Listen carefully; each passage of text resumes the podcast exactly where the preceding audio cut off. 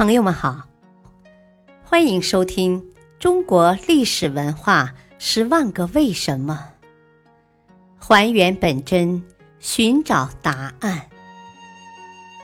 民俗文化篇：冬至为什么受到重视？在现代人看来，冬至只是一个节气，而不是节日。但在古代，它不但是节日，而且是个重要的节日。冬至是一年中白天最短、夜间最长的一天，从此白昼逐渐延长。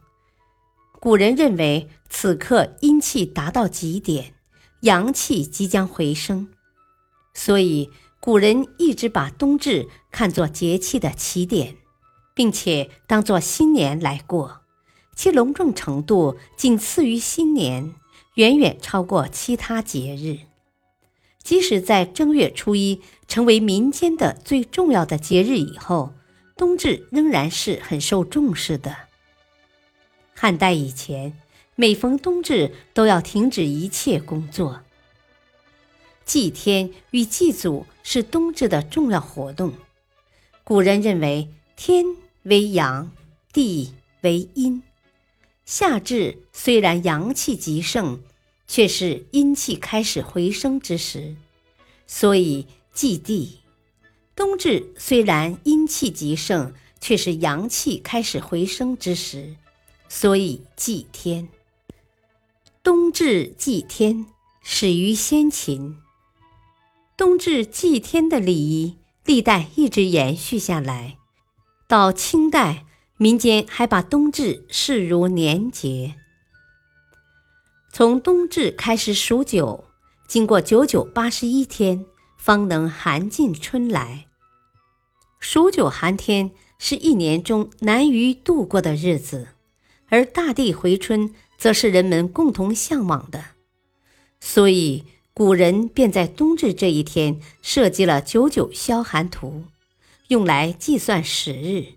帮助消寒迎春，最常见的是文字消寒图，其图由九个汉字组成，例如“庭前垂柳，珍重待春风”，“春前庭柏，风送相迎事”。每字九画，正好八十一画，字呈双构体，笔画中间是空白的。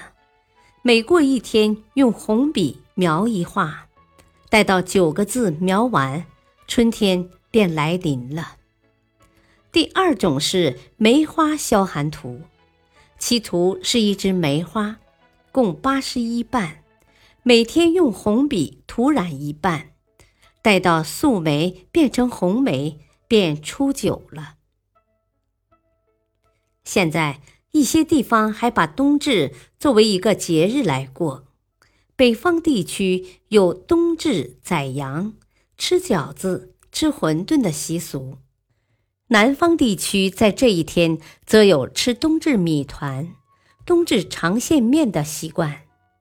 也有些地区在冬至这一天有祭天祭祖的习俗。